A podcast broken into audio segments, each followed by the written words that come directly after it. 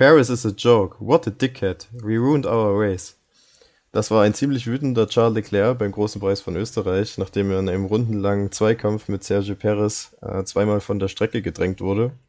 Und was dieser Österreich Grand Prix noch so zu bieten hat, das erfahrt ihr jetzt in der neuen Folge von Checkout Flag. Und mit dabei sind natürlich wieder der Christian und der Yannick. Hallo Jungs. Moin, moin. Moin, hi. Na, wie habt ihr dieses Rennen gesehen? Ein bisschen mehr los als letzte Woche im ersten Österreich-Rennen. Ähm, klar, vorne war es natürlich wieder ähnlich langweilig, kann man glaube ich so sagen. Verstappen ist da sehr konstant ähm, seine Runden gefahren und äh, ja, ist dann auch ziemlich entspannt zum Sieg gefahren. Ähm, dahinter war dann schon ein bisschen mehr los mit dem Mercedes und natürlich auch das Mittelfeld, gerade so die letzten Runden. Ähm, Russell Alonso waren für mich sehr interessant. Ja, absolut. Äh, ich fand auch den Zweikampf zwischen Russell und Alonso sehr, sehr stark und ähm, generell deutlich besser das Rennen als, als vorherige Woche. Ähm, der Rennen, äh, der, der Regen ist leider nicht eingetreten, wie vielleicht äh, ein bisschen gehofft. Aber äh, nichtsdestotrotz war es ein solides Rennen, finde ich. Und ähm, ja, Red Bull zeigt, dass sich äh, Mercedes ganz schön strecken muss in der Zukunft. Ja, generell fand ich es auch schön, dass wir jetzt endlich mal wieder ein ausverkauftes Haus hatten. Das erste Mal seit der Corona-Pandemie ähm, waren über das Wochenende verteilt insgesamt 100.000 Leute an der Strecke. Viele natürlich Verstappen und Red Bull-Fans. Ähm, die Tribünen, das war schon beeindruckend in den Fernsehbildern zu sehen. Alles in Orange. Und ähm, das war für mich eigentlich so das Schönste an dem Rennen. Aber ihr habt auch recht, im Vergleich zu Österreich 1 deutlich mehr Zweikämpfe, deutlich mehr Action auf der Strecke, viele Rad an Rad-Duelle und äh, auch das ein oder andere Drama, wenn ich da zum Beispiel an George Russell denke ähm, oder halt an den Crash von Kimi und äh, Vettel.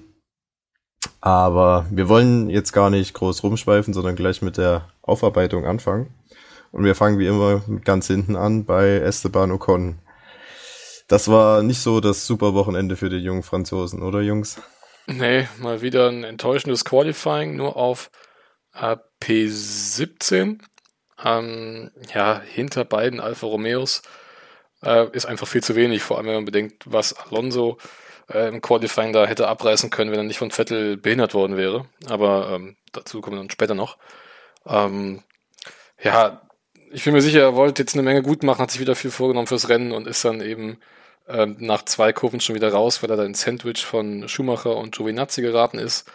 Ähm, ja, ich, ich würde da ungern in seine Haut stecken, aber ich denke mal, der ist froh, dass es jetzt zwei Wochen Pause gibt. Ja, wird ihm, glaube ich, auch gut tun. Ähm, der Junge muss einfach mal wieder durch ein gutes Ergebnis irgendwie Selbstbewusstsein schöpfen und äh, ja, nach vorne schauen. Denn ich glaube, ich habe letzte Woche auch schon gesagt, irgendwie seit seiner Vertragsverlängerung ist es ist der Wurm drin bei ihm und äh, bei seinen Teamkollegen klappt es dafür umso besser. Ähm, aber ich bin frohen Mutes eigentlich, dass ich das auch wieder drehen kann und das Esteban Ocon zu alter Stärke zurückkehren äh, kann. Ja, Esteban Ocon ist so der Fahrer, der momentan so die schlechteste Form hat und das schlechteste Momentum auf seiner Seite. Und ich glaube, er braucht jetzt einfach mal wieder dieses eine Erfolgserlebnis, mal wieder den Teamkollegen schlagen oder mal wieder dicke Punkte holen, um äh, Selbstvertrauen zu tanken und dort hinten rauszukommen, weil vom Talent her und vom Speed her hat er eigentlich nichts auf P17 zu suchen im Qualifying. Ähm, und ich denke, man hat ja gesehen, wozu das Auto der Alpine fähig ist im Qualifying. Wenn äh, Alonso von Vettel nicht aufgehalten worden wäre, dann hätte es vielleicht sogar für P4 gereicht. Ähm, und äh, Ocon ist jetzt kein Fahrer, der ja meilenweit von Alonso weg ist. Das haben wir ja auch schon am Anfang der Saison gesehen. Und ich glaube auch, dass äh, Silverstone wieder eine Strecke für Ocon sein könnte. Ähm, Im liegen ja so diese Highspeed-Strecken mit schnellen Kurven, also Silverstone, äh, Spa, auch Suzuka kann man da, glaube ich, noch teilweise mit reinnehmen. Ähm, deswegen, ich denke, Silverstone, da werden wir dann wieder einen, einen anderen Ocon sehen. Ja, und auch der Alpine, der gehört einfach nicht auf, auf P17, meiner Meinung nach. Ne? Also wir haben ja im Vorfeld der Saison haben wir Alpine zwar am Ende des Mittelfeldes, aber immerhin noch vor den Williams und den Haas getippt. Und ähm, ja, das wird dem Auto, finde ich, und der Marke auch überhaupt nicht gerecht, wenn die da unten im, im unteren Drittel dann rumdümpeln. Ja, ich glaube, bei Alpine hat man sich diese Saison auch ganz anders vorgestellt. Letztes Jahr noch als Renault-Team haben sie ja Podestplätze gefeiert, drei Stück an der Zahl. Und im Vergleich zur letzten Saison haben sie da schon einen ganz schönen Rückschritt gemacht, was das angeht, weil ich glaube, aus eigener Kraft sind für das Team keine Podestplätze drin. Aber ja gut, wie, wie Alpine ja schon vor der Saison angekündigt hat, fokussiert man sich voll auf 2022, um dann das beste Formel 1 Auto aller Zeiten zu bauen. Ähm, und ja, es ist eine Übergangssaison wahrscheinlich auch für das französische Team. Aber, Aber wenn du sagst, wenn du sagst, aus eigener Kraft würden sie es nicht schaffen, aus eigener Kraft haben sie es ja auch im letzten Jahr nicht geschafft. Also so ja, ehrlich also, muss man ja schon sein, die drei Podien ähm, hatten auch viel damit zu tun, zum Beispiel jetzt Nürburgring, dass ein Alex Albin da bisschen drunter und drüber gefahren ist, dass ein Valtteri Bottas ein Motorenproblem hatte. Ähm, oder wie gesagt beim Rennen in Sakir, wo dann Ocon auf dem Podium war. Ähm, ich glaube, in dem Rennen ist alles passiert, ja. nur nichts, was irgendwie mit dem äh, Normalfall zu tun hatte. Ähm, ja, aber wie gesagt, ich glaube, da wäre wirklich viel drin gewesen für Alonso, ähm, wenn er da im Qualifying nicht von Vettel aufgehalten worden wäre. Ja, das Qualifying war gut von Alonso, aber die Rennpace war jetzt auch nicht so herausragend. Ja. Also, ja, gut, wahrscheinlich, wenn, wenn alle Fahrzeuge ein normales Rennen gehabt hätten, wäre es letztes Jahr auch kein Podium gewesen. Aber ich glaube, dass äh, Alpine nicht in eine Position fahren könnte, wo sie von den Fehlern andere profitieren könnten, um aufs Podium zu steigen, wie um, letztes Jahr. Man, man hat es ja gestern auch in dem Zweikampf ähm, zwischen Alonso und Russell gesehen wie schwer sich der Alpine getan hat, einen äh, Williams zu überholen. Und da möchte ich die Leistung von George Russell gar nicht schmälern. Ähm, der ist wahrscheinlich das größte Talent in, in der Formel 1 momentan, ähm, der bei einem schlechten Auto, der in einem schlechten Auto fährt. Ähm, aber ich fand das irgendwo auch schon erschreckend, dass, dass der Alpine dann doch so Schwierigkeiten gerade auf den Raden hatte, äh, auf, an, den, an den Williams vorbeizukommen. Ja, das haben wir jetzt auch schon ein paar Mal gesehen. Äh, ich erinnere mich an Spanien, wo Ocon äh, Fünfter sich qualifiziert hat und im Rennen gerade so Neunter geworden ist und auch in, in Le Castellet ähm, Alonso gutes Qualifying gehabt und wurde dann halt auch nach hinten durchgereicht. Also der Alpine fällt im Rennen dann doch schon ein bisschen ab im Vergleich zur Qualifying Pace. Ähm, anders als der Ferrari beispielsweise. Ähm, ja, das ist eine Schwäche des Autos, aber ich glaube, bei Alpine ist man, weiß man, dass man, ja, Platz, Platz sieben, vielleicht mit ein bisschen Glück kann man vielleicht nochmal Aston Martin angreifen. Ähm, dann wäre es Platz sechs, aber ja, für mehr wird es diese Saison definitiv nicht reichen, wahrscheinlich. Und das ist schon ein bisschen bitter, wenn man sich mal überlegt, mit welchem Plan Renault auch 2016 in die Formel 1 zurückgekehrt ist. Da wollte man äh, nach fünf Jahren schon einen Weltmeistertitel kämpfen. Und die Realität ist dann halt Platz 7 in der Konstrukteurswertung. Aber genug davon. Jetzt gehen wir zu unserem Lieblingsrussen weiter, zu Nikita Mazepin äh, im Haas. Wie beurteilt ihr seine Leistung am Wochenende? Ja, ähm, ich glaube, bis auf die Nummer mit Raikön im Training, ähm, wo er ihn da ein bisschen behindert hat, war eigentlich kaum mehr was. Ähm, Gut, Hamilton hatte auch noch äh, was mit ihm im Training. Ähm, aber ansonsten, glaube ich, ein recht ruhiges Wochenende für ihn. Ähm, noch eine kleine Off-Track-Story zu ihm. Ihm wurde ja äh, in der vorherigen Woche der Mazespin geschenkt von Günther Steiner, dieser Drehkreisel. Ähm, und jetzt hat sich Mazepin dafür revanchiert, äh, hat dem Günther Steiner eine Holztür geschenkt, äh, die sogenannte Fox Smash Door. Ähm, die Leute, die Drive to Survive gesehen haben, die, äh, die wissen, dass im Sommer 2019 gab es einen heftigen Streit äh, nach dem Kanada Grand Prix zwischen Günther Steiner und Kevin Magnussen, äh, bei dem Magnussen ihm die Bürotür zerschmettert haben soll.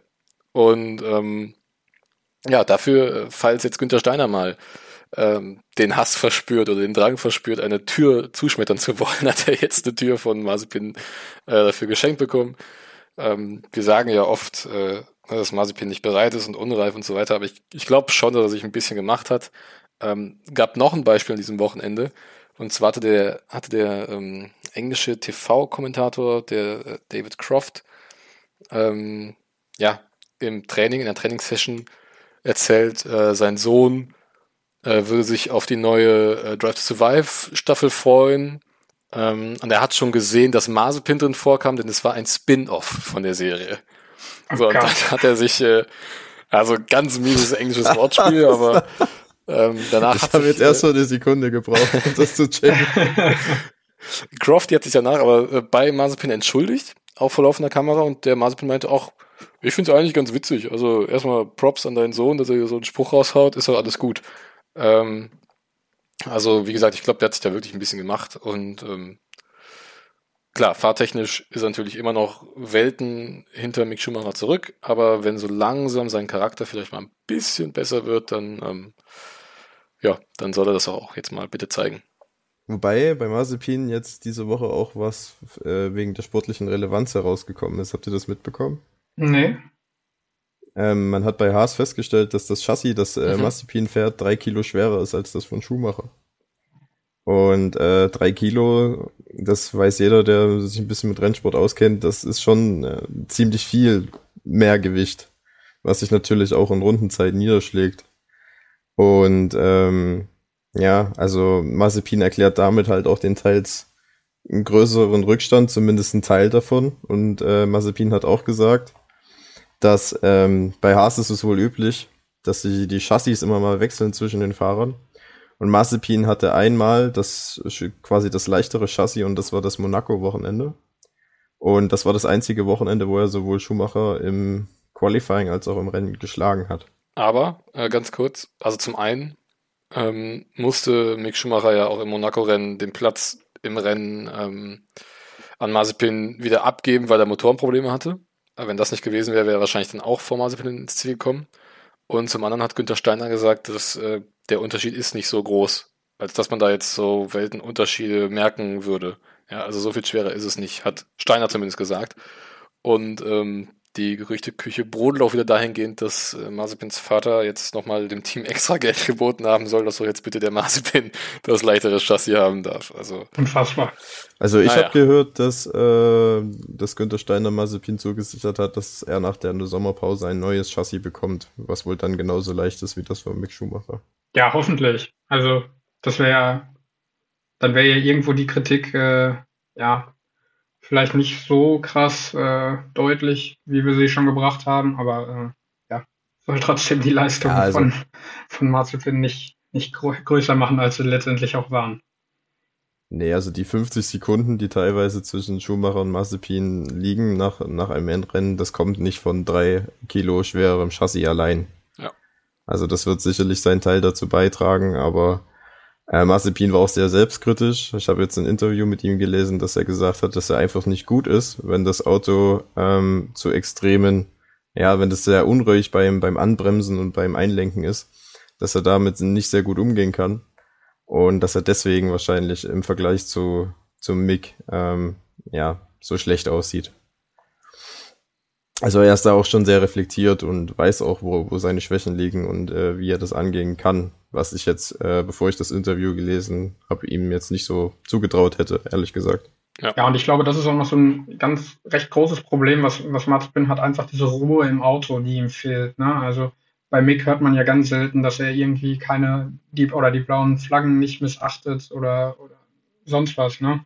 Und ähm, ja, irgendwie, irgendwie fehlt ihm diese, diese gewisse Ruhe. Das, das, das fehlt mir irgendwie an ihm generell so, dass dass da ein bisschen, dass er sich da ein bisschen reif, reifer machen muss. Ja, und auch einfach dieser Lernprozess, finde ich, ist halt irgendwie kaum zu sehen bei Mazepin. Also ähm, Alonso ist jetzt auch nicht der allerruhigste Fahrer, aber ich glaube, wenn er einen Fehler macht, dann weiß er beim nächsten Mal, dass er ihn nicht mehr machen wird. Und bei Mazepin sieht das eben halt gar nicht. Ähm, klar, er ist noch jung, er ist wild, er will alles erreichen, aber ähm, er hat sich auch am Anfang der Saison so oft in Interviews halt überhaupt nicht einsichtig gezeigt ähm, wo man sich schon so denkt, so, ja, was willst du denn jetzt eigentlich noch erreichen, wenn du dir keine eigenen Fehler eingestehst? Ähm, also da kann man schon nur hoffen, dass er das noch irgendwie findet, weil sonst sehe ich wirklich keine Zukunft für ihn in der Formel 1. Ja, das hat er ja. Er hat ja jetzt in seinem in dem Interview quasi ja. zugegeben, wo, wo er halt die, die, den Leistungsunterschied zwischen ihm und Mick sieht und das hat er dann halt so begründet. Und äh, er war sich auch sicher, also bewusst, dass er äh, doch zu viele Fehler macht, auch zu viele einfache Fehler und dass er das unbedingt abschalten muss. Ja, ich meine, es geht ja auch dann nicht nur so um das, um das Fahrerische, ne? weil ich glaube, erstens sind wir die Letzten, die irgendwen dafür kritisieren können, wie er ein Formel-1-Auto zu fahren hat. Ähm, und ich glaube wirklich, dass, es, dass das Haas, dass das Haas-Auto schon sehr schwer zu fahren ist. Ne? Das sagen auch die Experten nicht alle grundlos. Ähm, nichtsdestotrotz rede ich halt in erster Linie von den Fehlern wie blaue Flaggen übersehen. Ähm, oder dass du überrundet wirst und dann trotzdem nochmal irgendwie zickzack fährst. Ja. So, solche ja. Sachen. Ähm, das hat, das hat nichts irgendwie mit, ähm, ja, mit, mit Talent zu tun, sondern sowas sollte man eigentlich schon im Kartsport lernen. Und ähm, irgendwie fehlen ihnen halt so manche Sachen, die eigentlich selbstverständlich sein sollten.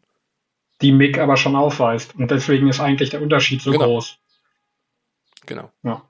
Und ich glaube, das ist ein ganz, ganz ja. gutes Schlusswort, um, um, ja, Teamkollegen brauchen wir jetzt eigentlich nicht mehr groß besprechen, oder? Mick ein relativ unaufgeregtes Rennen. Ähm, keine großen Fehler, deutlich vor dem Teamkollegen gefinisht. Ähm, solide, oder? Ja, wobei man bei Mick auch nochmal sagen könnte, da gab es auch so einen Buschfunk dieses Wochen, diese Woche. Und zwar steht ein Wechsel zu Alfa Romeo im Raum für nächste Saison. Oder wird zumindest vermutet. Und äh, Mick Schumacher selber hat in einem Interview dann auch selber quasi nicht gerade ein treue Bekenntnis zu Haas ausgestellt, sondern gesagt, dass man jetzt erstmal die nächsten Rennen abwarten wird und dass man dann eine Entscheidung treffen wird. Also bei, ja, könnte sein, dass Mick Schumacher nach einer Saison Haas schon den Rücken kehrt. Aber wenn das so der Fall sein sollte, dann erfahrt ihr es natürlich hier bei Checkered Flag. Genau, ansonsten der nächste im Bunde ähm, ist Latifi auf, äh, nee, stimmt gar nicht. 16. ist äh, Vettel geworden. Nach einem, ja, Crash, wofür er eigentlich nichts konnte, oder Jungs? Nee. Nee, er konnte da gar nichts für. Ähm, ich war auch ganz schön überrascht, als ich die Wiederholung gesehen habe, weil ich nicht verstehen konnte, wie dem Raikön sowas passieren kann. Also ähm, Ausgang Kurve 4, Vettel auf der Innenseite, Vettel klar vorne. Deswegen Raikön muss ihn eigentlich sehen. Also ein, die einzige Erklärung, die ich hätte, wäre, dass Raikön irgendwie auf sein Display vielleicht geguckt hat, irgendwas am, am Lenkrad verstellt hat, dass er den Vettel nicht gesehen hat, aber er zieht halt einfach blind rechts rüber und äh, ja, dann verhakt sich eben sein Vorderreifen mit dem Hinterreifen vom Vettel und beide fliegen ab. Ähm, Raikön konnte das Auto wenigstens noch ins Ziel fahren. Ähm, Vettel ist dann, glaube ich, schon stehen geblieben. Ja, und man muss jetzt auch bei Raikön langsam mal sagen, ist schon der dritte dumme Fehler diese Saison. Also es ging in Imola los, wo er sich hinter dem Safety Car gedreht hat. Dann ist er in Portimao äh, in der Startphase seinem Teamkollegen hinten drauf gedonnert, hat sich den Frontflügel zerstört und konnte nicht weiterfahren. Und jetzt das Ding mit, äh, mit Vettel. Ist die Frage, ähm, ist Raikön dann vielleicht doch langsam zu alt, um auf allerhöchstem Niveau weiterfahren zu können? Ja, ich glaube, der Zenit ist irgendwo bei ihm erreicht. Ähm, ich glaube, 41 ist er mittlerweile, ne? Mhm. Ja. Äh, nach, nach Fernando Alonso mit 39, äh, der Älteste. Nee, sagt man das so? Nach? ich nee, weiß nicht. Also, ja, aber auf jeden Fall. Vor Alonso. vor Alonso, genau, ja. genau, genau. Ähm, nee, aber ich glaube, ich glaube, es zeichnet sich auch ab irgendwie, dass es so seine letzte Saison wird. Ähm, ja, auch dieses Wochenende, ja, schwierig irgendwie so ein bisschen, da war nicht wirklich Fisch und nicht wirklich Fleisch. Ähm, und das mit Vettel, die, die Kollision hat es ja dann am Ende bestätigt irgendwo, dass, dass das alles nicht mehr ganz so passt mit Kimi. Ja, also ich finde, du hast ja gesagt, er wäre schon jetzt am Zenit seiner Karriere. Ich würde auch schon sagen, er ist schon längst drüber. Ähm, also Giovinazzi, klar, es war jetzt, glaube ich, in diesem Rennen wieder relativ eng zwischen den beiden. Also das ist jetzt, Giovinazzi ist ihn jetzt nicht in Grund und Boden gefahren. Ähm, aber ja, so langsam kann er halt da nicht mehr mithalten. Und ähm, ich meine, er hat ja, er hat ja alles erreicht. So, ne, klar, er sagt, er, er fährt eigentlich nur, weil es ein Hobby ist und nicht, weil es ein Beruf ist oder sonst irgendwas. Ähm, aber ja, so langsam, ich meine, Ferrari hat auch noch genug Leute in der Akademie, die sie ja auch einsetzen wollen bei Alfa Romeo. Ähm, wenn Mick Schumacher jetzt dann zum nächsten Jahr zu Alfa Romeo wechseln sollte, weil Raikön seinen Platz abgibt, ähm, dann wäre natürlich der Platz für Colin Eilert frei oder für Robert Schwarzmann, der dann natürlich in dem jetzt sich äh, pro Russland bekennenden Haas-Team natürlich dann auch gut aufgehoben wäre. ähm, Nee, ich, ich kann mir eben vorstellen, dass Räikkönen weitermachen will, damit Alonso ihm nicht den Rekord wegnimmt für die meisten Grand Prix. Der müsste jetzt irgendwo bei 330, glaube ich, stehen, der Räikkönen. Ähm, ja, aber ob das jetzt dann das Ziel ist und sich deswegen vielleicht dann noch äh, ins Risiko begeben, seinen guten Namen dann irgendwie so ein bisschen nicht zu beschmutzen, aber ja, so ein bisschen sich selbst den Glanz zu nehmen, weiß nicht, ob es das unbedingt wert ist. Wir hatten ja jetzt auch am Freitag ähm, im Training den Colin Allet gesehen im Alfa Romeo. Ähm, auch Roy Nissan ist ja mitgefahren bei Williams und äh, Guangzhou bei Alpine. Also es ist jetzt nicht so, dass die Formel 1 irgendwie keine Nachwuchsleute in den Startlöchern hätte, die da nachrücken könnten. Und ähm, ja, ich glaube, so langsam ist für Kimi, so leid es mir tut, die Zeit gekommen, um ähm, auszusteigen aus der Formel 1. Ja, also ich glaube, von der Geschwindigkeit her, gerade im Rennen, kann er schon noch gut mithalten, aber die Fehler, die häufen sich halt ne, merklich und dann halt auch so Sachen, die eigentlich ein Kimi Räikkönen mit der Erfahrung nicht passieren könnten, sollten. Genau, du, du sprichst es an, eigentlich das, was, was Kimi, finde ich, immer ausgemacht hat. Also er wird ja auch der Iceman genannt, immer weil er einfach gut und äh, überlegt gefahren ist und irgendwie diese, diese Fähigkeiten, die möchte ich ihm nicht absprechen, aber die sind mittlerweile auf jeden Fall reduziert. Ja. Aber wir wollten eigentlich gar nicht über Kimi reden, sondern über Vettel und Aston Martin. Ähm, ja, Aston Martin, kein gutes Wochenende, am Ende keine Punkte geholt. Ähm, Qualifying sah noch ganz gut aus. Da hatten wir beide Autos in die Top 10 gebracht. Vettel hatte dann für die Blockade gegen Alonso noch eine Strafversetzung erhalten, wobei ich ihn auch hier in Schutz nehmen würde, weil Vettel war eigentlich ja selber ein Opfer, wenn man das so will, also wenn man das so sagen darf. Ähm, ging dann drei Plätze für ihn nach hinten. Rückblickend betrachten war die Entscheidung wahrscheinlich, sich mit den Softreifen im Q2 für Q3 zu qualifizieren und damit starten zu möchten, die falsche Entscheidung, weil sich dann halt doch äh, erkenntlich gezeigt hat, dass die Leute, die eine Einstoppstrategie fahren, wahrscheinlich besser unterwegs sind und dann ging es halt für die beiden raus aus den Punkten, auch für Teamkollege Stroll. Und ja, dann am, zum Schluss halt noch die, die Kollision mit Raikön. Ähm, ja, ärgerlich, weil das natürlich dann wieder Geld kostet, das Auto neu aufzubereiten. Das ist in Zeiten vom Budget gäbe ja auch gerne ein äh, beliebtes Thema, da über solche Schäden zu reden. Ja, aber habe ich was vergessen zu Aston Martin? Habt ihr noch was dazu beizutragen? Ja, eben diesen Qualifying-Vorfall, ne? Also ähm, das Problem ja war, dass Vettel ähm, von seinem Renningenieur aufs Ohr bekommen hat, hinten wäre niemand. Und dementsprechend lässt du dann halt auch Platz zu den Vorderleuten, denkst nicht äh, an das, was von hinten kommen könnte. Und dann war eben Vettel noch kurz vor der letzten Kurve ähm, und stand eben genau auf der Ideallinie, wo dann Alonso, der dann eben doch hinter ihm war, ähm, ja, mit seinem Vollspeed gekommen ist. Äh, Alonso wäre auf jeden Fall in Q3 gewesen, war natürlich mächtig sauer. Und das Bittere, das doppelt Bittere daran ist ja, dass ähm, Vettel nicht mal mehr rechtzeitig über die Linie gekommen ist. Also er hat am Funk gesagt, ja, ich glaube, wir schaffen es nicht mehr, vor Ablauf der Zeit über die Linie zu kommen und damit äh, die Runde starten zu können. Und sein Renningenieur hat aber gesagt, nee, doch, wir versuchen es, bleibt draußen. Und genau in dem Moment kommt eben von hinten der Alonso dann angeschossen.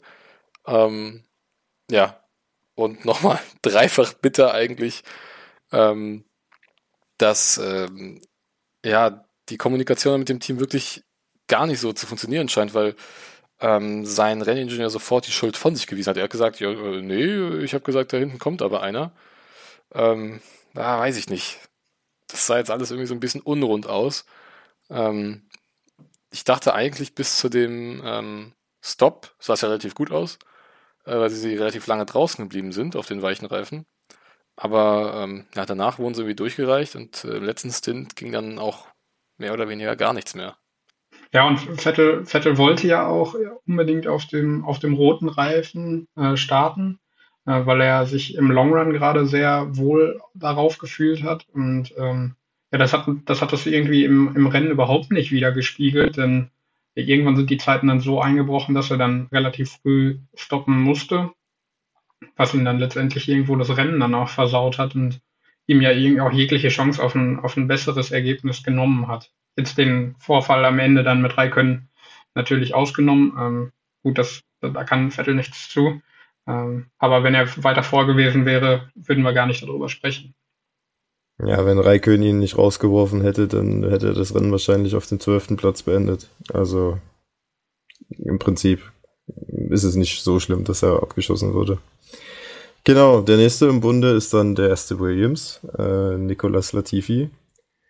Generell Williams ist, ist langsam ein, ja, ein Trauerspiel. Ähm, es tut mir im Herzen leid und auch weh, dass es auch dieses Wochenende nicht geklappt hat mit den ersten Punkten, nachdem Russell so ein unglaublich gutes Qualifying gefahren ist.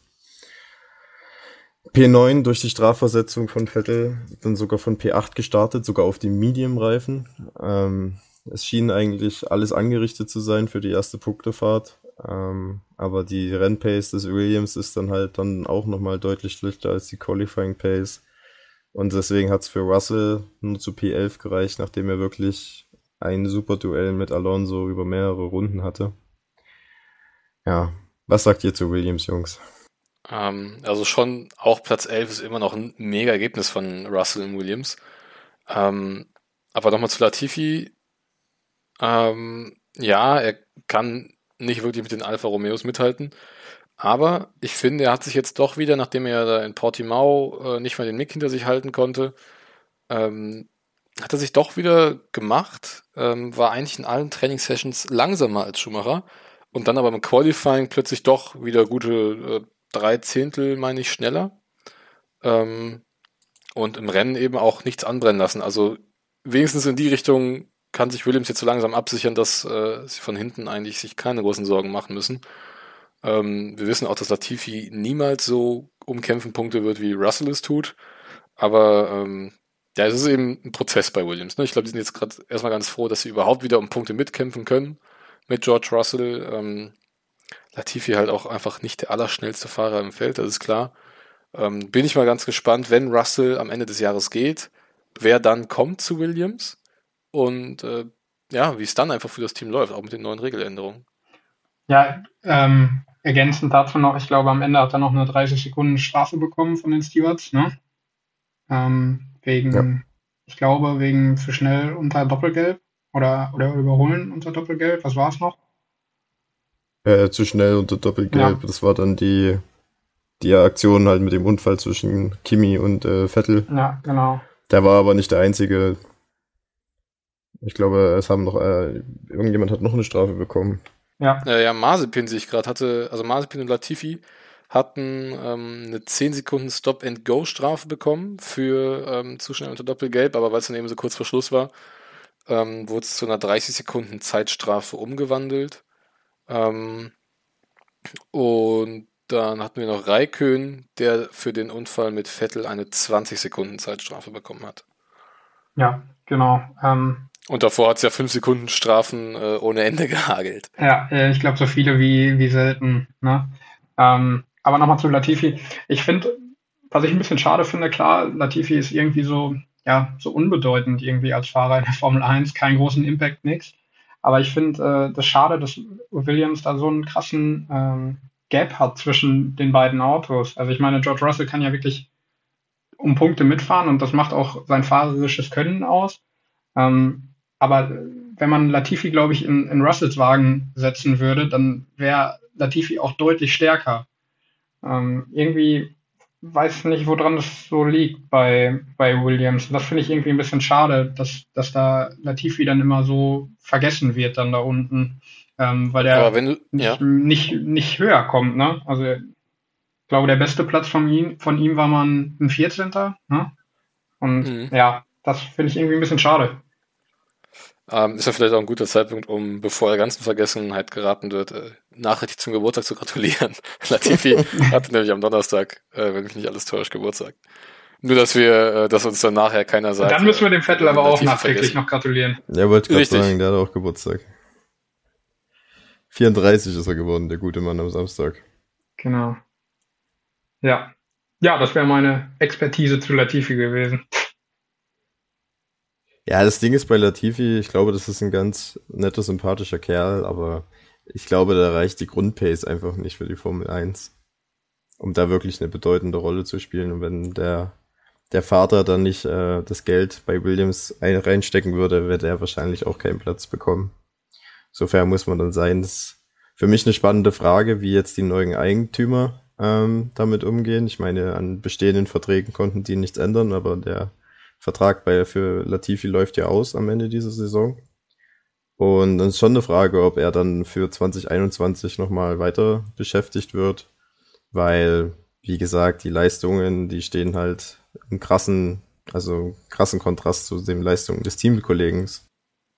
Ja, aber nicht vergessen, ne? Sein Vater ist äh, großer Sponsor des Williams-Teams. Also ähm, ja, die Frage ist halt, ob äh, der man auf diese Sponsorengelder jetzt noch äh, angewiesen ist, nachdem man mit äh, Dorilton ein äh, großes Finanzkonsortium äh, an Bord hat.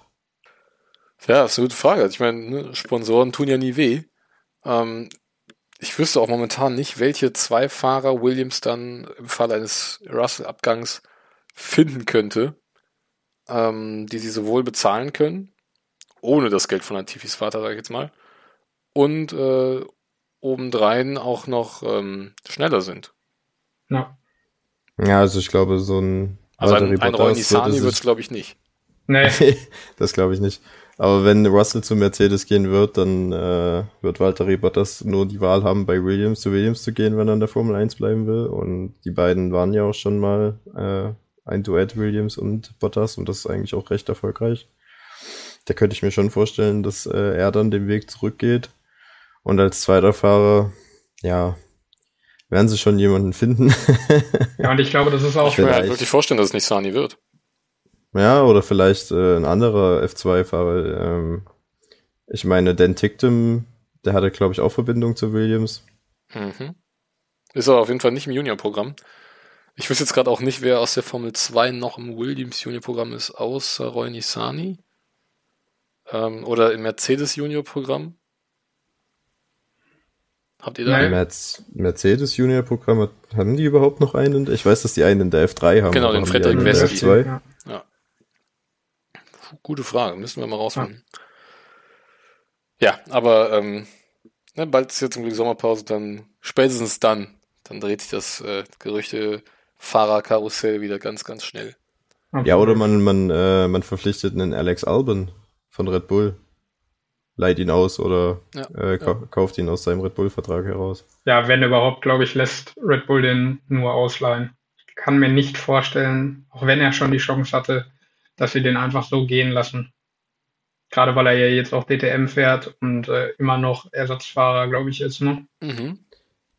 Ja. ja, aber ähm, ich muss mal, man muss jetzt immer ehrlicherweise sagen, dass die vier Plätze bei Red Bull eigentlich belegt sind, wahrscheinlich für die nächsten Jahre. Also ich sehe da nicht, wo Albon noch irgendwie dazwischen kommen könnte. Es sei ja, denn, das ist halt ab 2023 wieder, ne? Ja, oder es hängt ganz davon ab, was Gasly macht, ne?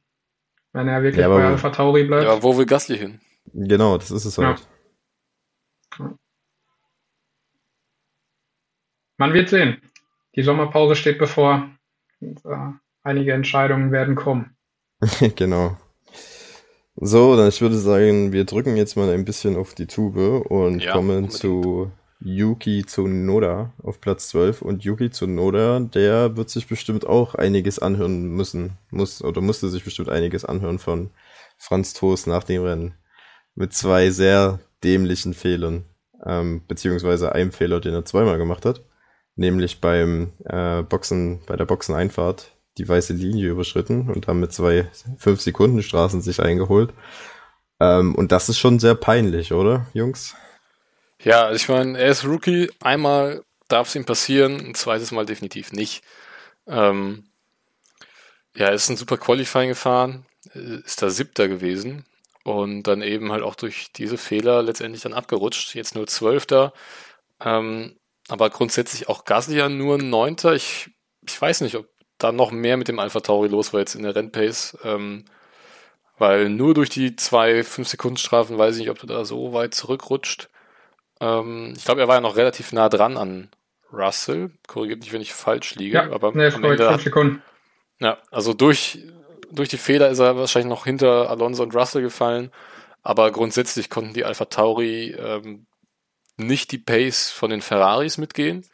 Ähm, und schon gar nicht die von McLaren, die ja auch diesmal Daniel Ricciardo endlich mal auf den Asphalt bringen konnte. Ähm, aber ja, später kommen wir noch zu McLaren. Ähm, nee, unglücklich auf jeden Fall ja, was heißt unglücklich vermeidbar, zumindest einer war vermeidbar für Zunoda. Ähm, zumindest ein Punkt wäre eigentlich so das Mindeste gewesen, was er wahrscheinlich hätte mitnehmen sollen aus diesem Rennen. Ja, äh, ich kann mich Chris eigentlich nur anschließen, weiß auch gar nicht mehr, wirklich mehr zu sagen. Ist natürlich brutal ärgerlich, dann äh, durch solche Fehler im Rennen zurückgeschmissen zu werden. Ähm, gut, passiert, ist ein Rookie. Äh, aber wie gesagt, zweimal schon in einem Rennen innerhalb von 20 Runden waren es, glaube ich, ist schon echt brutal ärgerlich. Ja, bei Yuki Tsunoda habe ich das Gefühl, da geht es immer so auf und ab. Also mal ist es ein echt solides Wochenende mit einem guten Ergebnis und das andere Mal ist es dann wieder eine komplette Vollkatastrophe. Ähm, das liegt irgendwo dazwischen, aber mit, ja, mit diesen beiden Fehlern, das darf eigentlich einem F1-Fahrer nicht passieren. Also eigentlich auch nicht das erste Mal. Ich weiß nicht, wann das letzte Mal jetzt davor jemand eine Strafe dafür bekommen hat, dass er die weiße Linie überfahren hat. Ich meine, das ist, ja, das ist grundlegend in der Formel 1 und ähm, auch nicht nur in der Formel 1, sondern auch in allen anderen Rennserien davor. Deswegen, ja, weiß ich nicht, Yuki. Da aber der letzte, dem das passiert ist, war doch Verstappen in Istanbul, oder? Letztes Jahr? Mhm, der hat aber eine, glaube ich, gekriegt, ne? Nicht ja, zwei. aber da war es auch, da war es aber auch, ja, ja da war es aber auch nass und ich glaube, er hatte durchdrehende Räder. Ja. Ja, also das ist dann auch nochmal was anderes. Bei, bei Zunoda war es halt einfach nur Blödheit. Ja, das ah, Anders kann man es nicht sagen. Na gut, dann war's das zu Alpha Tauri. Ähm, dann kommen wir zu Giovinazzi. Haben wir über den schon geredet? Nee, aber wenn ich ehrlich bin, ähm, was wollen wir da großartig erzählen zu Giovinazzi an diesem Wochenende? Ähm, mal wieder so ein bisschen unterm Radar gefahren. Ähm, ja, genauso selten, glaube ich, in den TV-Bildern gewesen wie die beiden Haas. Ähm, ja, keine Punkte geholt. Auch im Qualifying nur auf der 15 gelandet. Also, ich glaube, da sind wir schnell durch. Ja. Ja. Und dabei würde ich, ich auch belassen. Nicht, was ich dazu noch sagen könnte. Ja. Ja, dann Alonso haben wir vorhin schon mal drüber gesprochen. Wäre mehr möglich gewesen dieses Wochenende, ne? wenn das Qualifying funktioniert hätte. Mhm. Ähm, aber immerhin noch ein Punkt für Alpine geholt. Ähm, Schadensbegrenzung betrieben und hat uns natürlich mit dem Duell mit Russell dann sehr gut unterhalten. Ja. Auf jeden Fall. Das war schön zu sehen, den, den Altmeister da gegen den Youngster zu kämpfen zu sehen. Und äh, die beiden, die mögen sich auch ganz sehr. Habt ihr das mitbekommen? Alonso und Russell? Ja, nach ja. dem ähm, ähm Monaco-Rennen doch schon, ne? Ja. Genau. Und äh, Alonso hat dann jetzt auch nochmal gesagt, dass, äh, dass er sich jeden anderen gewünscht hätte äh, als George Russell im Kampf um Platz 10, weil er halt weiß, was dieser Punkt ihm bedeutet. Oder bedeutet hätte. Ähm, auch eine schöne Geste, finde ich. Und irgendwo hatte das auch äh, Potenzial so zum, zum, zum Kampf irgendwie der, der bisherigen Saison um eine Position, weil ich, das hat sich ja über Runden aufgebaut und wie sich der Russell dagegen gewehrt hat und Alonso es immer wieder versucht hat, aber es dann doch nicht geschafft hat und irgendwann dann doch, äh, ich finde, das war, das war eins der Überholmanöver der Saison bisher, weil, weil er so viel den, den Rennsport äh, an Werbung gebracht hat, weil das ist, das, das hat einfach eine Freude gemacht, das, sich das anzuschauen über, über Runden und äh, ja, da, da, das würde ich mir mehr wünschen tatsächlich. Ja, aber es war ein, war ein guter Kampf, aber halt auch sehr fair geführt von beiden, ne? Also ja. das, das funktioniert halt auch nur, wenn äh, beide wirklich äh, aufpassen, dass sie den anderen genügend Platz lassen. Ähm, das ist einigen nicht so gelungen, dieses Rennen. ja. ja. Aber Alonso generell, muss man sagen, jetzt das dritte Wochenende in Folge stärker als der Teamkollege. Ähm, er scheint langsam wieder angekommen zu sein in der Formel 1. Ich denke auch. Ich glaube, ja. ich glaube, der befindet sich auf einem guten Weg und äh, ja, bringt die PS auf die Straße. Ja. Genau, über Gasly, ich glaube, da brauchen wir auch nicht viel reden. Ähm, er hat wahrscheinlich das Beste aus dem Auto gemacht. Mit P9 noch zwei Punkte für Alpha Tauri geholt.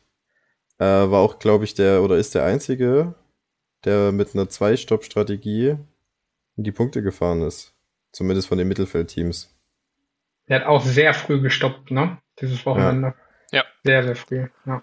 Ich glaube, die beiden Alpha Tauris waren die ersten beiden, die an die Box gekommen ja. sind. Erst Zunoda, dann Gasly. Ähm, ganz kurz mal noch, ähm, da wir ja eben über zukünftige Williams-Fahrer gesprochen hatten. Ich habe mal ganz schnell geguckt. ähm, Williams oder Mercedes Juniorenteams. Also Mercedes hat äh, tatsächlich gar keinen äh, Formel 2-Fahrer im eigenen Programm. Da sind nur ein paar ähm, Kart- oder Formel Regional-Fahrer drin und eben, wie gesagt, Frederik Westi aus der Formel 3. Ähm, Williams hingegen, äh, Paul hat's recht, Dan Ticktim hat da Verbindungen zu Williams, äh, ansonsten natürlich noch Roy Nisani und ähm, Jack Aitken, der aber ja, ähm, na, glaube ich, nicht, nicht mehr gesetzt war in der Formel 2, jetzt wieder ein neues Team. Nee, der, der ist nochmal, der ist nochmal eingesprungen. Genau, eingesprungen, aber ansonsten eben ähm, jetzt gerade GT World Challenge fährt. Ähm, hatte ja letzte Saison zwei Rennen, oder ein Rennen war es, äh, für Williams gefahren, in Sakir. Ähm, ja, mal gucken, was da noch so nachkommt. Ähm, wie gesagt, von Mercedes in der Formel 2 gerade niemand drin, ähm, wo sie sich dann einen Platz für sichern können beim Team Williams. Bei Ferrari ist es ja so, dass sie sowohl bei Haas als auch bei Alfa Romeo einen Fahrer bestimmen dürfen aus ihrem Junior-Programm. Und ähm, ja, wie gesagt, von Ferrari eben gerade Robert Schwarzmann aus der Formel 2 und Markus Armstrong, aber ich glaube, bei Markus Armstrong sind wir uns mittlerweile fast sicher, dass es für den eher nichts wird mit der Formel 1. Ja, ähm, stattdessen äh, Arthur Leclerc noch in der Formel 3, auch im Ferrari-Programm noch drin. Und äh, Alfa Romeo selber hat ja auch ein Junior-Programm. Und da haben wir aus der Formel 2 noch Theo Poucher, ein sehr, sehr junger und sehr talentierter Franzose. Ähm, also, wenn Raikön geht, weiß ich nicht, ob da direkt die Tür offen ist für Mick Schumacher. Also, äh, Colin Eilert ist ja auch noch da, ne?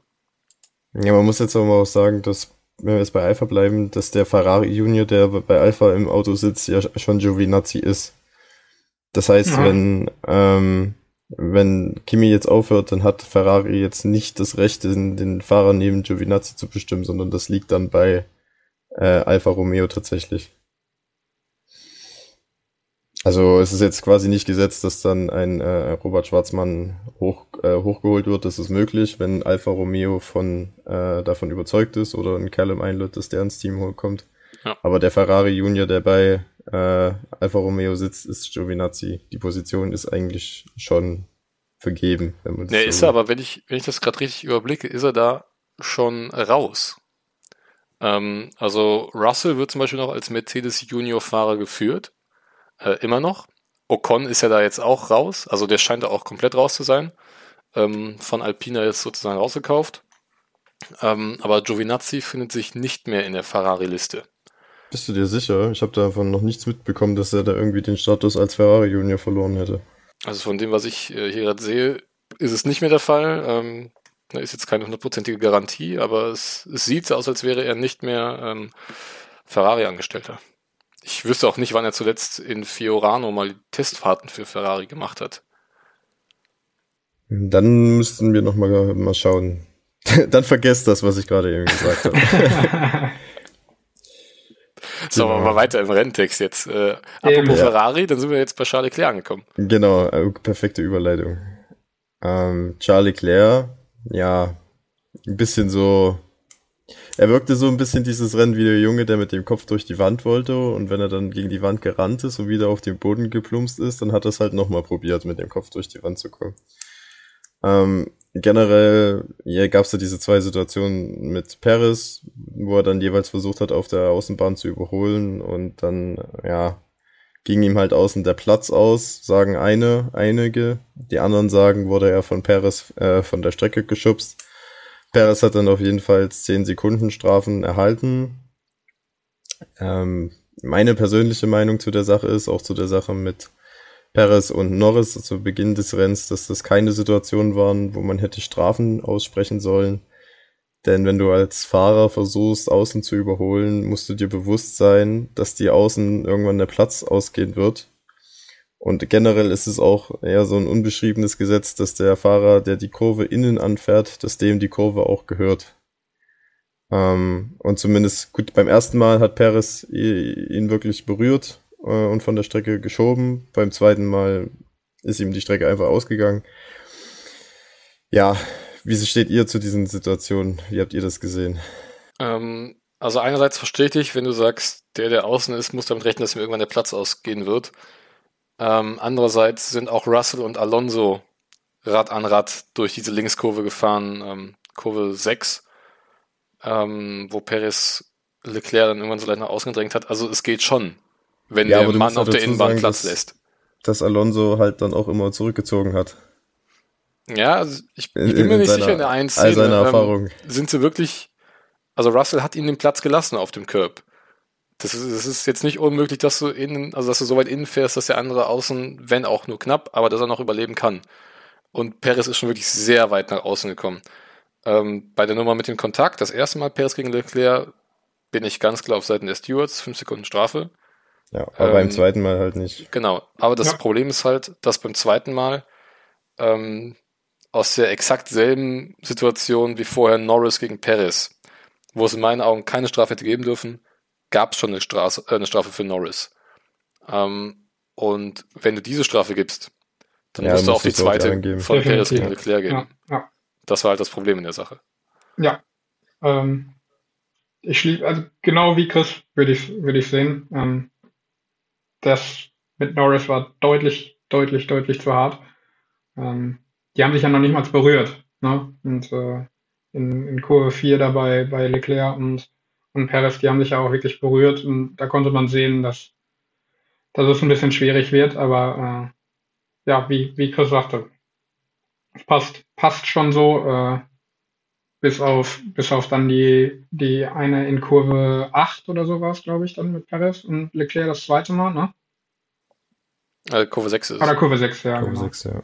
Ja, da ging dann halt Leclerc wirklich der Platz aus. Ja.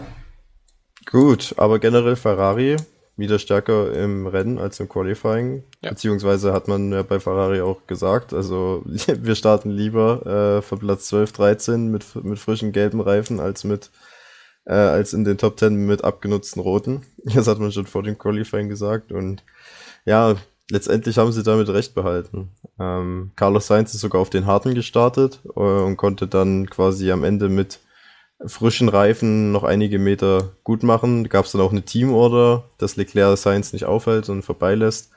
Und dank der 10 Sekunden Strafe für Perez ist Carlos Sainz sogar auf P5 vorgerückt. Ähm, das heißt, wir haben 14 Punkte für Ferrari. Eigentlich ein gutes Ergebnis. Ähm, wenn da die McLaren nicht wären. Ja, und ähm, äh, habt ihr noch was ja, zu sagen zu Ferrari? Das, äh, ich wollte noch sagen, die 14 Punkte auf Ferrari-Seiten und äh, meiner Meinung nach tatsächlich das Momentum auf Seiten von Carlos Sainz in, in der Ranghierarchie bei Ferrari. Ähm, denn der bestätigt die ganze Saison, er kommt super mit dem Auto klar und kann Charles Leclerc gut schlagen. Ja, es ist auch nur noch zwei Punkte hinter ihm in der Gesamtwertung. Ne? Ja. Also ähm, Leclerc 62, Sainz 60. Ähm, ich glaube, dass sich das Ferrari-Team jetzt wirklich zumindest was so die Fahrerpaarung angeht und auch die Strategien, ähm, scheinen sich wirklich gut gefunden zu haben jetzt. Ähm, klar, das Tempo fehlt noch ein bisschen, aber momentan, es sind nur 19 Punkte hinter McLaren. Ähm, das ist nicht so viel, wie es eigentlich in den Rennen immer aussieht, ähm, wie McLaren vor Ferrari zu sein scheint. Äh, liegt natürlich auch daran, dass jetzt in den letzten Wochen Ricardo eher so ein bisschen seiner äh, Leistungen oder seine Ambitionen hinterhergefahren ist, aber auch er hat ja jetzt ein ordentliches Rennen gefahren, um dazu mal überzuleiten, äh, von 14 auf 7. Ja, und man muss auch sagen, er hat äh, sich auch gut gewehrt. Also er hatte so ein, er war dann in so einem Tross gefangen, äh, Großteil des Mittelfelds. Er hat er gut angegriffen, hat auch gut verteidigt, äh, fehlerfreies Rennen. Die Pace war gut und ähm, ja, am Ende musste er sich halt was das Mittelfeld angeht, halt nur Carlos Sainz geschlagen geben, der dann halt mit deutlich frischeren Reifen halt an ihm vorbeigekommen ist. Aber gegen Leclerc, Gasly und auch gegen die Aston Martins, die da teilweise mit drinne waren, hat er sich das ganze Rennen super verteidigt und durchsetzen können. Ich hatte noch gehofft, dass die, dass die 10 Sekunden Strafe von Perez irgendwie auch noch den, den Ricardo da mit nach oben zieht. Ja, ich das wäre schön gegönnt. Ja, ja, Aber, definitiv. Ich glaube auch mit einem Platz 7 wird er zufrieden sein. Ja, aber das Perez, als der dann halt freie Bahn hatte, ähm, in den letzten Runden des Rennens, dann konnte er halt dann so viel dieser 10 Sekunden rausfahren, ne? Aber ich war generell auch überrascht, dass er, nachdem er dann in Runde 1 so weit zurückgefallen ist, dass er dann sich so schwer getan hat, wieder nach vorne zu kommen. Ähm, Gerade so im schnellsten Auto und Perez ist ja eigentlich auch als jemand bekannt, der sehr gut im Überholen ist und äh, er hing da aber die ganze Zeit im Mittelfeld fest und kam nicht vorbei. Also das fand ich schon ziemlich verwunderlich. Ja.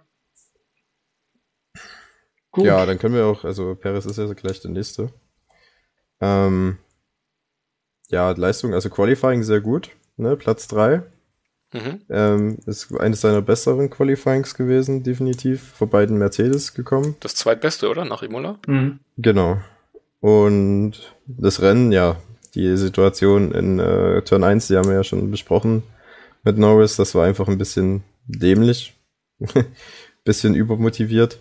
Ähm, aber dann, es war das Rennen halt kaputt. Dann die, die, die erste Strafe gegen Leclerc war auch nicht, ja, war auch sein Fehler, muss er auf seine Kappe nehmen. Und ja, dann Platz 6 ist halt dann das Maximale, was drin ist. Äh, ist halt gut für Red Bull, dass Mercedes auch nicht die Punkte maximiert hat dieses Wochenende. Äh, so dass man sogar noch mit vier Punkten plus ähm, vom zweiten Rennen des äh, Red Bull Rings geht. Ja. ja. Schnell abgeschlossen, der Fall. Da ist nicht viel hinzuzufügen, oder? nee, ähm, können wir auch direkt schon zu Mercedes vorrücken. Ähm, angefangen bei Sir Lewis Hamilton, ähm, der ja schon ein paar Runden gebraucht hat, bis er an Norris vorbeigekommen ist. Und als dann soweit war, er auch noch äh, Zeit genug hatte, um ihn nochmal extra zu loben. Ähm, aber man hat auch schon gemerkt, der Rückstand auf Verstappen war dann schon zu groß. Und er hat halt schon irgendwie noch versucht, ums Verrecken da dran zu bleiben. Ähm, und hat dementsprechend halt auch seine Reifen gequält ähm, und ist dann in Kurve 1 auch einmal über diesen gelben Sausage Curb äh, gerutscht, hat dementsprechend seinen Unterboden kaputt gemacht und äh, ja, dann war das Rennen für ihn mehr oder weniger gelaufen, ne? Ja. Ja, gar keine Chance mehr gehabt, irgendwie Boden gut zu machen. Man hat es ja dann hinterher auch gemerkt, selbst der McLaren konnte ihn gut schlagen. Äh, Im Vorfeld hat er, glaube ich, gesagt, am Samstag nach dem Qualifying, dass es ein ziemlich einfaches Rennen für Red Bull werden kann und dass die Gegner von Mercedes die äh, McLaren werden sein äh, oder werden würden. Und äh, das hat sich ja letztendlich bestätigt dann in Person von Lando Norris. Aber ich fand es schon erstaunlich, wie lange Norris wirklich den Hamilton hinter sich halten konnte. Also das waren ja nicht nur die ersten drei, vier Runden, sondern das war ja fast bis zur Hälfte des Rennens. Bis zu den ersten Boxenstops dann. Äh, oder kurz vor den ersten Boxenstops. Ja, aber schon... auch, was ich auch mindestens genauso erstaunlich fand, ähm, wie kampflos der Hamilton dann halt auch dem Norris wieder den dritten Platz zurückgegeben hat, ne? Also klar, wusste Hamilton wahrscheinlich so, es macht jetzt einfach auch keinen Sinn, sich irgendwie lange zu wehren. Ähm, weil als Hamilton sich den Norris geschnappt hat, hat der Norris ja dann auch nicht mehr großartig verteidigt. Ähm, und wenn wir jetzt am Ende sehen, es sind über 26 Sekunden gewesen zwischen Norris und Hamilton. Ähm, ich weiß gar nicht, war, war Hamilton nochmal an der Box für frische Weiche? Nee. Nee, ne? Dann mhm. äh, ist allein durch den Schaden am Unterboden so ein großer Rückstand noch entstanden. Ähm, ja, jetzt müssen wir langsam aufpassen, dass der Abstand zwischen Verstappen und Hamilton nicht zu groß wird, ne? Und nicht zu früh die Saison entschieden ist pro Verstappen. Das wollen wir ja auch nicht. Es sind jetzt äh, schon 32 Punkte, ne? Also er hat ja. jetzt ähm, 14 Punkte gut gemacht, Verstappen. Jetzt äh, 32 Punkte bedeutet, dass Verstappen ausscheiden könnte. Hamilton gewinnt das Rennen und dann würde Verstappen immer noch mit sieben Punkten führen. Naja, ähm, jetzt, jetzt mal, äh, das wird natürlich wieder interessant. Wir haben Silverstone vor der Nase, da kommt ein Sprint-Qualifying auf uns zu ähm, sollte Verstappen in dem Sprint-Qualifying ausfallen äh, und sich da vielleicht so das Auto kaputt machen, dass er nicht mal sonntags fahren könnte. Ähm, hatten wir ja alles schon diese Saison, Stichwort Monaco und Leclerc. Äh, Hamilton gewinnt das Sprintrennen, ähm, kriegt dafür dann drei extra Punkte und gewinnt nochmal das Hauptrennen mit schnellster Runde. Dann holt er sich nämlich 30 Punkte an einem Wochenende. Dann wäre er wieder auf zwei ran. Aber ähm, ja, ja aber, Verst aber Verstappen kann sich, genau, Verstappen kann sich eben einen Ausfall äh, leisten. Ähm, und selbst wenn Hamilton dann alles an Punkten mitnimmt, was er mitnehmen kann, ist er eben trotzdem noch äh, hinterm Verstappen. Ähm, also es ist schon ein ordentliches Polster, was sich der Verstappen da jetzt rausgefahren hat. Ja, und auch eine ordentlich komfortable, äh, ja, ein komfortables Polster einfach, ne? Eine komfortable Leistung, äh, Lage für, für Red Bull, dass sie sich einfach einen, einen Ausfall äh, leisten können. Das wäre im vergangenen Jahr ja absolut nicht möglich gewesen. Dann wäre, hätten wir wahrscheinlich darüber gesprochen, dass Mercedes wahrscheinlich jetzt Weltmeister geworden wäre. Ähm, aber das ist schon erstaunlich so früh in der Saison. Also ich hätte ich habe damit gerechnet, dass Red Bull auf jeden Fall konkurrenzfähig ist, aber dass sie so früh im Jahr so von Mercedes wegziehen, das hätte ich nicht erwartet. Ich hätte vor allem das nicht nach Spanien erwartet. Ne? Es gibt ja dieses, ja. diese Weisheit in der Formel 1, wer in Spanien schnell ist, der, der ist überall schnell und in Spanien war Mercedes ja wirklich deutlich schneller als Red Bull. Ja. Ähm, und seitdem aber muss man sagen, hat Red Bull gefühlt äh, zwei Schritte nach vorne gemacht, während der Mercedes stehen geblieben ist. Aus irgendwelchen Gründen. Oder fast sogar noch einer hinten gemacht hat, ne? Ja. ja. Das ist schon echt verwunderlich. Gerade, das kennt man auch nicht so von dem Team. Ich meine, in den letzten sieben Jahren haben die ja eigentlich auf alles eine Antwort gefunden, was ihnen irgendwie mal Probleme gemacht hat. Ähm, und jetzt scheinen sie so ein bisschen, ja, hilflos äh, ist vielleicht ein bisschen übertrieben, aber sie scheinen schon irgendwie ein bisschen in Red Bull ihren Meister zu finden momentan. Und man muss jetzt mal zurückschauen. Also ähm, Red Bull hat die letzten fünf Rennen gewonnen. Also fünf Rennen am Stück. Ja. Und wenn der Mercedes nicht langsam irgendwie mal wieder ja, das Ruder herumreißen kann, ähm, dann ist die Weltmeisterschaft wahrscheinlich sehr viel eher zu Ende, als man sich das in äh, Stuttgart vorstellt. Ja, ja es, es, kommt ja noch ein Update äh, für Silverstone, ne? Ans Mercedes-Auto. Ähm, vielleicht schon das letzte in diesem Jahr, weil äh, wir haben es jetzt oft genug angesprochen. Die Autos äh, bzw. die Teams konzentrieren sich auf das neue Regelwerk in 2022. Ähm, an den jetzigen Autos wird es dann eben kaum noch Veränderungen geben. Äh, vor Silverstone kommen jetzt aber nochmal eins bei Mercedes und dann werden wir auch sehen, ähm, vielleicht schon na, ein bisschen vorentscheidend für dieses Jahr, wo es dann hingehen könnte. Ne? Also wenn Mercedes dadurch dann wirklich nochmal ein, zwei Zehntel gut macht auf äh, Red Bull, dann äh, dann wird es, glaube ich, schön spannend bis Jahresende. Äh, wenn es gar nichts bringt, dann, dann habe ich schon fast äh, ja, nach neun Runden Angst, dass, äh, dass Red Bull da zu leicht den Mercedes entkommen kann. Ähm, wir sind aber immer noch nicht fertig mit Mercedes und mit Hamilton, denn der hat äh, diese Woche bekannt gegeben, dass er um zwei Jahre verlängert bei Mercedes. Also noch bis einschließlich 2023 werden wir den ähm, Hamilton sehen. Und das heißt dann auch nochmal zwei Jahre mehr, um möglicherweise eine eigene Legacy aufzubauen. Äh, Stichwort sieben Weltmeistertitel oder mehr. Sieben hat er ja schon. Ja. Genau, ja, deswegen, also ja. oder die mehr. Ne? Ja, beste Entscheidung, glaube ich, die Mercedes treffen konnte, äh, ihn einfach ja auch für zwei Jahre zu verlängern, dass wenn nächstes Jahr dann im schlimmsten Fall es gar nicht funktionieren würde, dass man zumindest noch mal ein Jahr zusammen hat. Ähm, ich glaube, die, die äh, Frage, die wir uns stellen, ist eher, wer die Seite von Lewis Hamilton bekleidet. Ja, ich weiß, wer das nicht tun wird, nämlich Lando Norris. Der ist nämlich die klare Nummer 1 bei McLaren und man hat irgendwie das Gefühl, dass dieser Junge mit jedem Rennwochenende noch besser wird. Ja. Ähm, unglaubliche Leistung im Qualifying, auch nur ein Wimpernschlag von der Pole entfernt. 48.000, ne? Ja, das, das, wow, das wäre so grandios gewesen, wenn ihm das gelungen wäre. McLaren äh, das letzte Mal in der ersten Startreihe gewesen, davor äh, Brasilien 2012, also vor über neun Jahren. das muss man sich mal überlegen. Und äh, Norris schafft es, äh, ja, das, das alte Team quasi wirklich wieder regelmäßig aufs Podium zu führen. Schon das dritte dieses Jahr.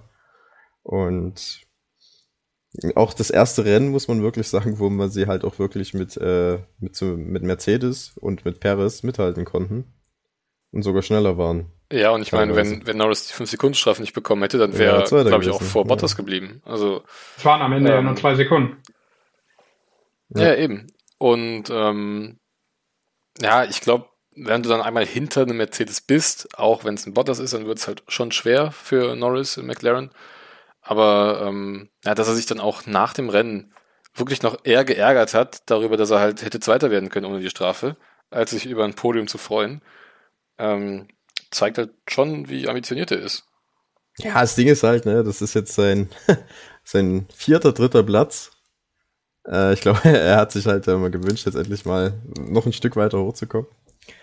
Aber ja, also der das ist wirklich unglaublich. Ich hätte ihm das auch, ähm, diese Entwicklung, hätte ich ihm auch, als er in die Formel 1 gekommen ist, 2019, äh, nicht zugetraut. Man hat es 2020 schon ein bisschen gesehen, dass der Junge sich entwickelt hat, aber der hat ja in dieser Saison wirklich einen riesigen Schritt gemacht. Also das ist wirklich beachtlich und ja, ich, ich, ich würde mich freuen, wenn Norris sich äh, jetzt regelmäßig äh, quasi mit den Mercedes und den Red Bulls duellieren könnte.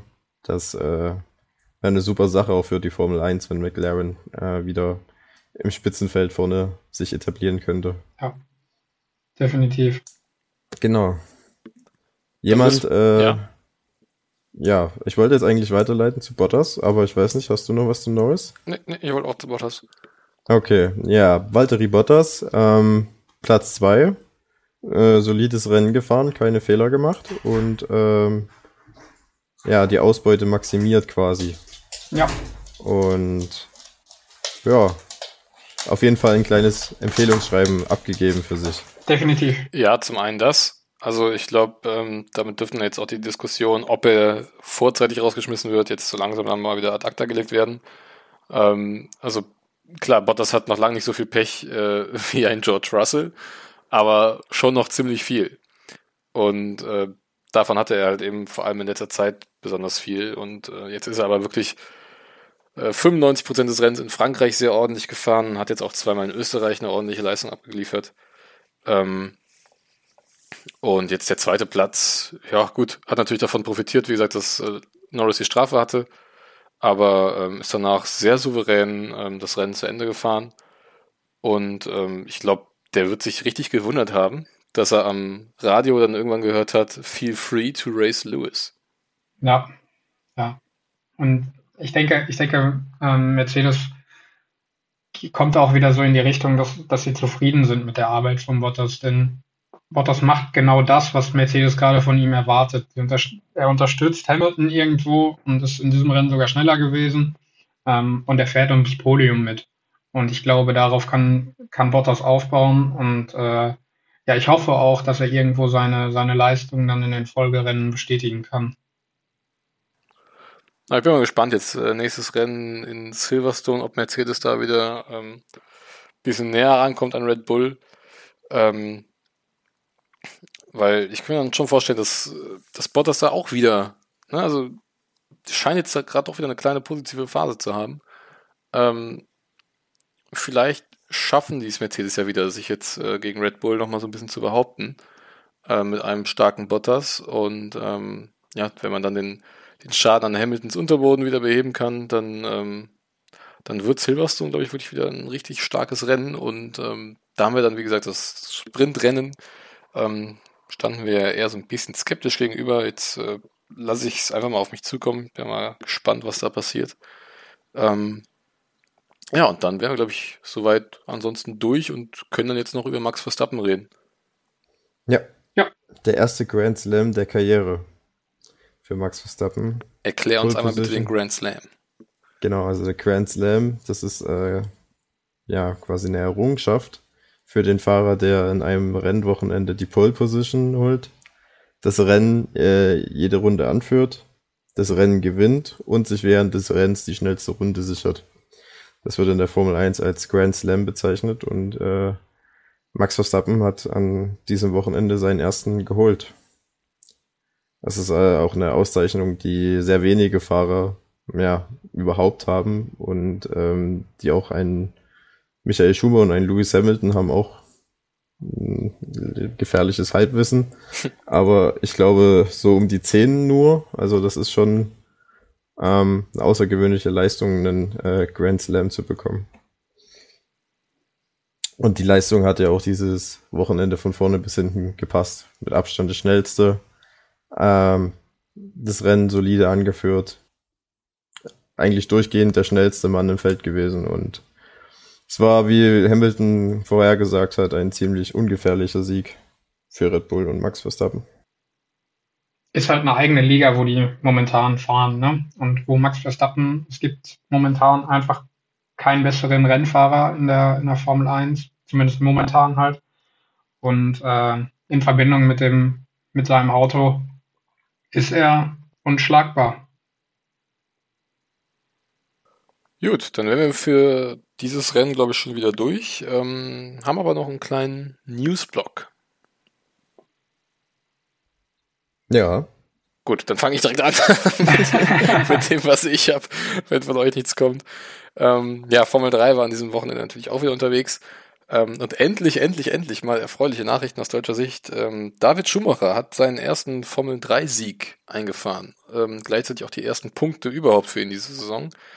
Ähm, hat davon profitiert, dass er im ersten Rennen eigentlich nur 17. wurde, aber tatsächlich fünf Fahrer vor ihm mit Zeitstrafen belegt wurden. Dementsprechend ist er dann auf 12 hochgerutscht. Heißt, für das zweite Rennen, ähm, die ersten zwölf werden da ja dann umgedreht. Ähm, also Pole Position für ihn im zweiten Rennen ähm, und dann einen nie gefährdeten Start-Zielsieg ins Ziel gebracht. Ähm, gab natürlich auch ein paar Tränchen beim Papa. Ähm, ja, und äh, noch jemand, der richtig stark gefahren ist, war Dennis Hauger, äh, 18-jähriger Norweger im Red Bull Junior Programm, äh, in allen drei Rennen aufs Podium gefahren, äh, dazu die Pole Position und Qualifying geholt. Ähm, also der macht auf jeden Fall richtig Laune, hat jetzt, glaube ich, schon über 40 Punkte Vorsprung auf den zweiten in der Meisterschaft. Also äh, der dürfte sich dieses Jahr die Krone holen in der Formel 3. Ähm, und auch wieder starke Leistungen von Arthur Leclerc, dem kleinen Bruder von Charles. Ähm, ja, ich glaube auch wieder in einem Rennen von P27 gestartet und am Ende noch Sechster geworden. Ähm, Im dritten Rennen hat das dann, ähm, ja, gab es einen schweren Unfall mit ihm und Clément Novalak. Da wurde äh, Leclerc auf die Wiese gedrängt. Ähm, ja, hat dann die Kontrolle verloren, ist dann im vollen Tempo wieder in ein anderes Auto reingerauscht. Äh, ist lange noch im Auto sitzen geblieben, bevor er aussteigen konnte. Ähm, ja, letztendlich dann so ein bisschen weggehumpelt, aber es scheint ihm wohl gut zu gehen. Das, ähm, ja, der kleine Nachrichtenblock zur Formel 3. Habt genau. ihr noch was sonst? Ich habe noch was. Und zwar fand äh, im Rahmen dieses Wochenende eine Weichenstellung oder zumindest der Beginn einer Weichenstellung für die Zukunft der Formel 1 statt.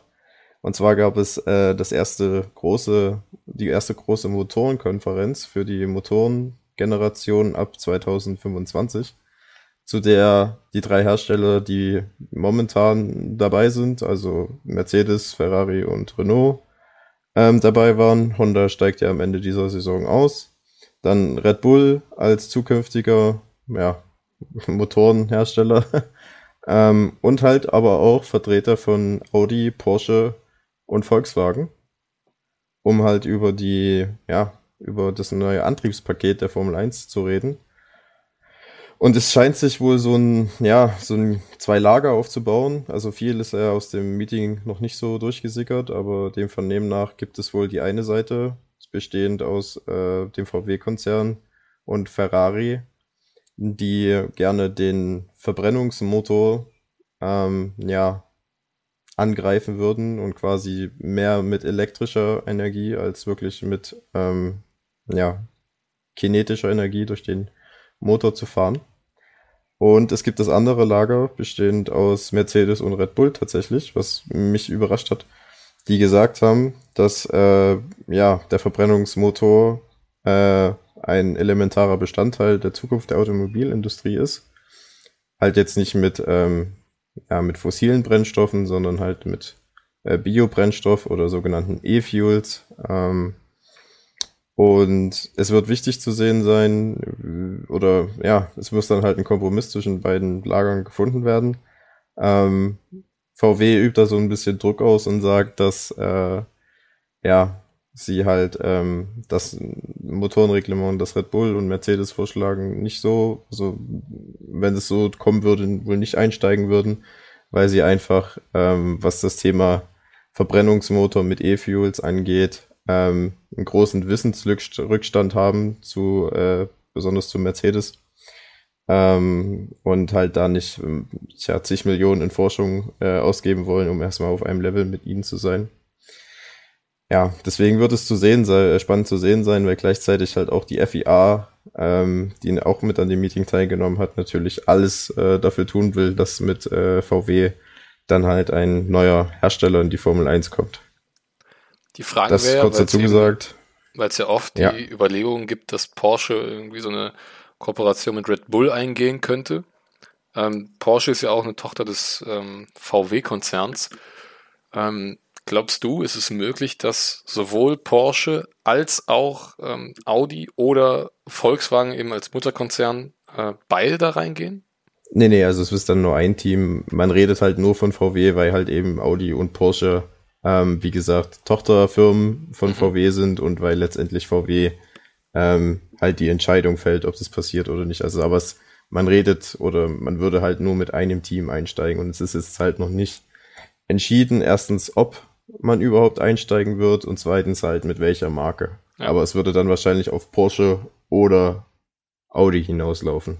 Das könnte ich mir aber auch kaum vorstellen, weil das wäre ein enormer Kostenfaktor, ähm, mit zwei Teams da an den Start zu gehen.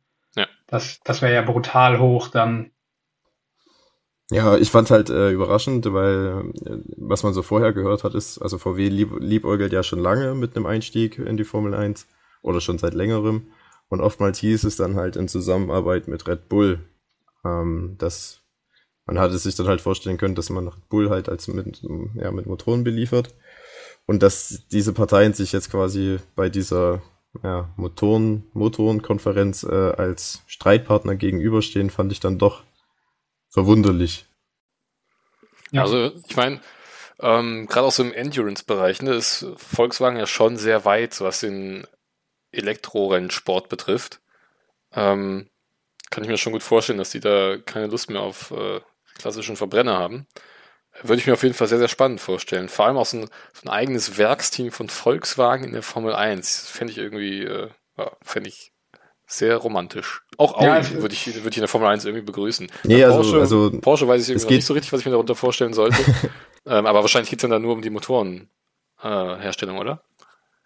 Äh, das ist auch, also der Umfang, da, da gibt's auch widersprüchliche Aussagen. Also es gibt halt die einen, die sagen, die wollen direkt als Werksteam einsteigen und dann gab's halt diese auch, ja, diese Gerüchte, dass man halt ausschließlich die, die Red Bull äh, Teams mit äh, Motoren beliefern wollen würde. Aber ich würde jetzt mal davon ausgehen, dass sich Red Bull halt auf der anderen Seite des Tisches befindet, sage ich jetzt mal, dass, ähm, dass man bei VW dann wohl eher bei mit einem Werksteam, Werkteam liebäugelt. Aber wie gesagt, also den VW, das VW-Zeichen werden wir wahrscheinlich auf keinen Formel 1 Boliden sehen. Ähm, es wird dann halt entweder Audi oder Porsche sein. Hm. Aber VW trifft halt die Entscheidung. Ja. Genau, und wenn es da irgendwas Neues gibt, dann äh, werden wir euch dann natürlich auch auf dem Laufenden halten. Und Deswegen auch unbedingt unseren Social Media Accounts folgen. Absolut, genau. absolut. Ähm, ich hätte nichts mehr. Habt ihr noch irgendwie was? Ich auch nicht. Nö. Gut, dann würde ich nämlich in das Tippspiel für Ungarn einsteigen. Ähm, Jetzt für England. Ja, England, äh, entschuldige, klar, England. Ähm, im, ja, wir haben zwei Spieltagssieger oder Rennwochenendsieger, und zwar Paul und mich, denn wir haben Oha. beide Verstappen auf 1 getippt, äh, konnten damit einen Punkt erlangen. Äh, Chris war mit Paris, Norris, Gasly fast Ach. erfolgreich. Oh, aber immerhin ein. Nee. nee.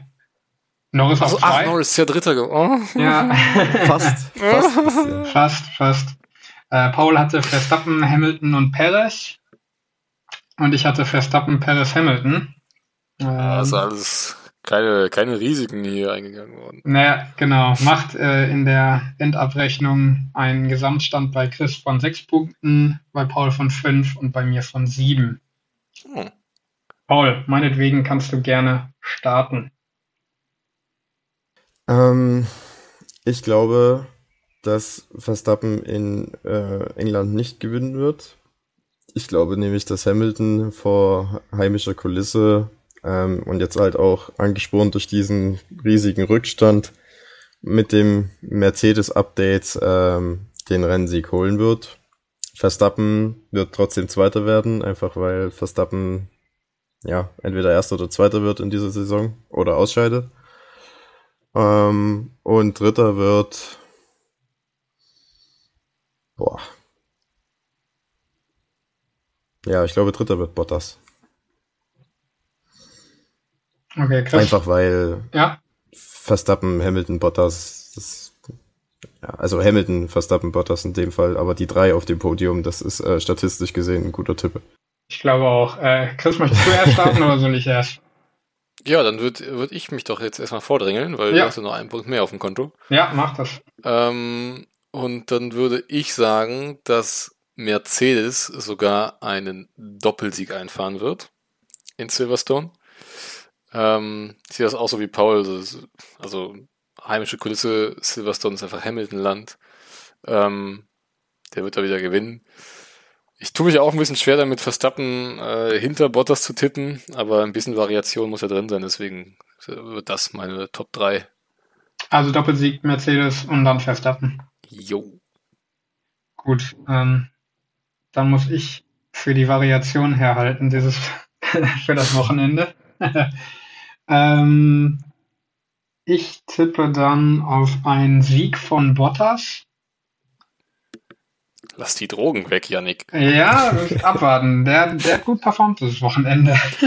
Du kannst auch noch Verstappen auf die 1 tippen, ne? Der ist noch Äh, nicht weg. Nee, Verstappen scheidet dieses Rennen komplett aus. äh, Von dieser Hoffnung müssen wir uns irgendwann mal trennen. Das wird nicht passieren. Perez wird Zweiter und Hamilton wird Dritter. Ja, das ist echt exotisch. Dann schauen wir mal, was das gibt. Aber, aber Janik, du hast ganz vergessen, äh, mal zu den Zuschauern zu erzählen, wie es überhaupt steht. Ähm, vor jetzt nach Österreich im Tippspiel. Nee, hat er doch gesagt. Habe ich ja eben Hast du gemacht. gesagt? Ja. Chris, Chris steht bei sechs Punkten, du, Paul, bei fünf und meine Wenigkeit bei sieben. Ja, siehst du, da ich, bin ich also fast vorne. Ja. Wenn man die Tabelle dreht. Ja. Gut, ich glaube, das können wir dann zum Anlass nehmen, die, den Triple Header zu ja, beenden und Jo. uns auf das Rennen in Silverstone in zwei Wochen zu freuen. Genau. Ist jetzt mal eine Woche Pause und Genau. danach dann Silverstone. Wie gesagt, äh, abonniert unsere Social Media Accounts. Äh, da bleibt ihr auf jeden Fall auf dem neuesten Stand. Ähm, ich gebe meine letzten Worte an euch ab. Paul, ja, also, ja, gerne. Ähm, vielen Dank fürs Zuhören. Ähm, folgt uns auf jeden Fall. Schreibt uns, wenn euch was gefällt, wenn euch was nicht gefällt. Wenn ihr irgendwelche Meinungen habt äh, oder ihr anderer Meinung seid als wir beispielsweise, dann lasst uns das gerne wissen. Und ansonsten bleibt gesund. Ähm, ja, genießt die, die Sommertage und wir hören uns in zwei Wochen wieder. Ciao, ciao. Ciao. Ciao.